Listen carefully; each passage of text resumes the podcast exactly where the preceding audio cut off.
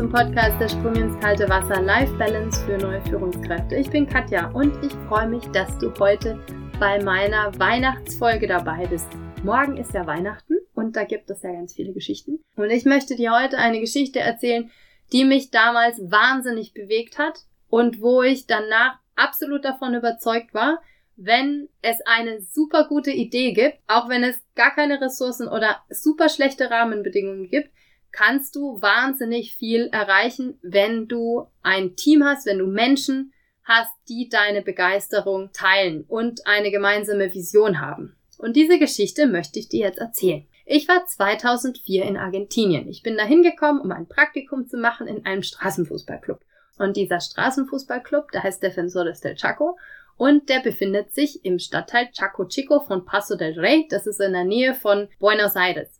Der Fedzoles del Chaco hat mir gezeigt, wie jemand mit unglaublich viel Motivation und Begeisterung es schaffen kann, ein ganzes Viertel so zu bewegen, dass es gemeinsam möglich ist, eine Vision in die Realität umzusetzen.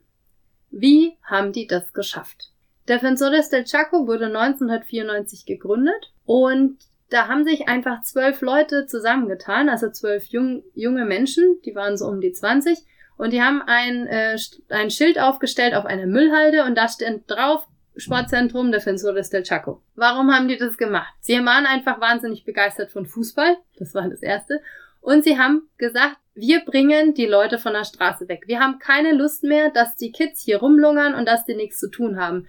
Wir wollen die Leute zusammenbringen und die Begeisterung für Fußball teilen und hier was Großes entstehen lassen. Man muss sich da vorstellen, in der Zeit ist in diesem Viertel auch keine Polizei oder so unterwegs gewesen. Es war einfach, und auch als ich da war, war es noch echt relativ gefährlich. Also ähm, nachts rumlaufen oder so ging da gar nicht. Ähm, wenn im Bus keine Frauen mehr waren, dann bin ich ausgestiegen, habe geschaut, dass ich mit dem Taxi nach Hause komme. Also das war schon jetzt nicht ohne. Wenn man sich jetzt Defensores del Chaco heute anschaut, dann ist es ein Fußballplatz, ein großer Fußballplatz mit einem Handballfeld und einem Kulturzentrum an einem, einem eigenen. Das hat drei Räume, wo es Workshops und Theater gibt. Und in dem größten, da passen 250 Leute rein. Ich habe das einmal erlebt, eine Grillparty damit mitzumachen. Das war der absolute Hammer. Also da ist einfach so gefühlt das ganze Viertel zusammengekommen und wir haben da zusammen gefeiert. Warum bin ich denn da jetzt länger geblieben, als ich dachte? Ursprünglich war ja geplant, ich bin da einfach, ähm, ja, meine sechs Monate und dann bin ich wieder zu Hause und mache da mein Studium fertig. Ich bin deswegen länger geblieben, weil mir angeboten worden ist, die Vorfußball-Weltmeisterschaft im Straßenfußball mitzuerleben und mitzuorganisieren. Das heißt, die haben es geschafft, die Nueve de Julio, das ist die breiteste Straße der Welt, glaube ich sogar, ja, mitten in Buenos Aires sperren zu lassen an einem Sonntag und rechts und links waren ganz außen nur noch eine Spur frei, wo die Autos fahren konnten. Und die haben es geschafft, viele, viele junge Menschen aus Ländern und armen Vierteln zusammenzubringen, die Finanzierung dafür hinzukriegen, dass die nach Buenos Aires kommen können, um da gemeinsam Fußball zu spielen. Also das war nicht nur eine Mannschaft, sondern da war Brasilien dabei, da war Chile dabei, da war auch eine deutsche Mannschaft dabei, die eingeladen worden ist und unglaublich viele, viele tolle junge Menschen, die vorher möglicherweise noch nicht mal aus ihrem Viertel rausgekommen sind. Und es war eine Wahnsinnsstimmung. Das Coole eigentlich daran ist, dass die Leute dadurch, dass sie einfach äh, vom Fußball so begeistert waren, dass sich das so ein bisschen angefühlt hat, als wäre halt das schon eine Riesenparty, aber ich behaupte mal, dass denen nicht bewusst war, dass das jetzt hier ähm, die Erfüllung einer gemeinsamen Vision ungefähr äh, unbedingt ist, sondern diese Begeisterung, das war fast so ein bisschen so ein Nebenprodukt, weil sie einfach ein gemeinsames Ziel hatten. Ich war da auch dabei.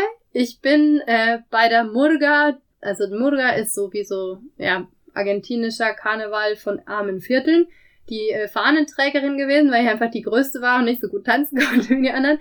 Und ich war mit meiner schlecht gestimmten Querflöte auf der Bühne und habe da mit Musik gemacht. Es war einfach eine Wahnsinnsstimmung und eine unglaubliche Organisation. Und das Coole ist, wenn man sich überlegt, vom, von der Müllhalde ohne finanzielle Mittel zu so einem Event, das war riesig groß. Was haben die noch geschafft? Das war nämlich nicht das Ende. Es war ja die Vorfußball-Weltmeisterschaft. Das heißt, 2006 war Weltmeisterschaft in Deutschland.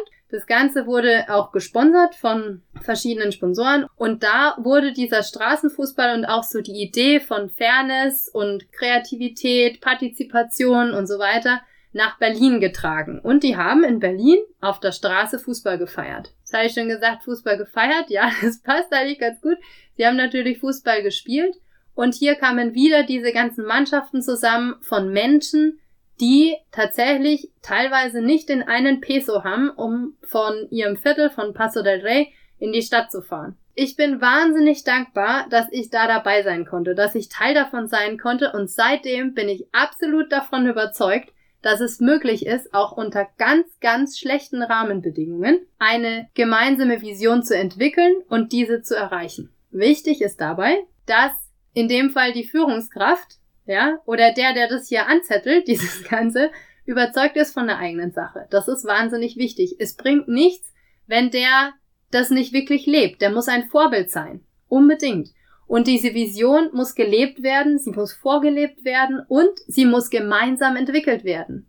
Die argentinischen Jungs da haben irgendwie 1994 gesagt, so, und wir haben jetzt keinen Bock mehr auf diesen diese Müllhalde und diesen Blödsinn hier, der hier passiert. Wir machen jetzt hier was ganz Großes. Und 2000 sechs sind sie dann in, nach Berlin äh, geflogen, um da irgendwie Fußball in Berlin zu spielen und in Stuttgart. Das war der Hammer. Wichtig ist auch, dass du als Führungskraft die Leute mitmachen lassen musst. Das heißt, nicht hier die Ego-Schiene fahren und sagen, ich habe jetzt hier ein Ziel und ihr müsst alle mitkommen oder so, ja. Das wird nicht so gut funktionieren. Aber wenn du es schaffst, die Leute so zu begeistern, und von deiner Vision zu überzeugen, dass die mitmachen, dann hast du sie im Boot und dann funktioniert es auch, ohne dass du irgendwie groß kontrollieren musst.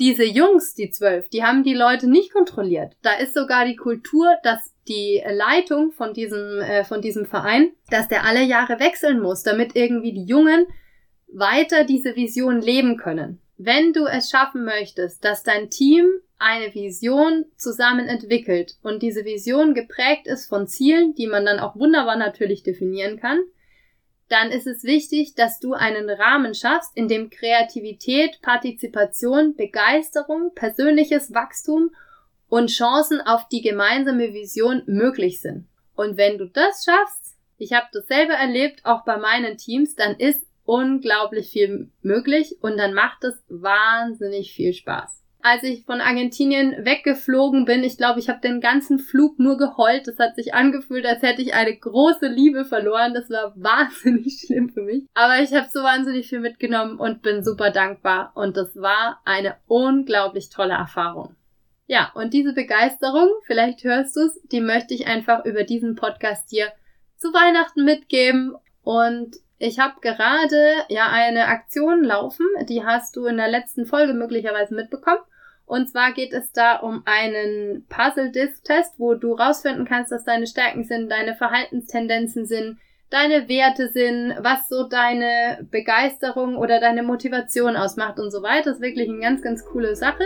Und ich möchte Defensores del Chaco gerne auch was von dieser Rabattaktion ja, zugutekommen lassen und ein Teil von deiner Investition in diesen Test möchte ich an Defensores del Chaco sponsern.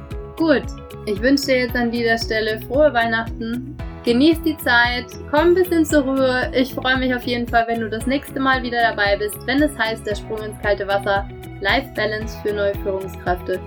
Und natürlich wäre es ganz genial, wenn du diesen Podcast teilst, wenn du den weitergibst an andere, die das interessieren könnten. Bis bald. Tschüss.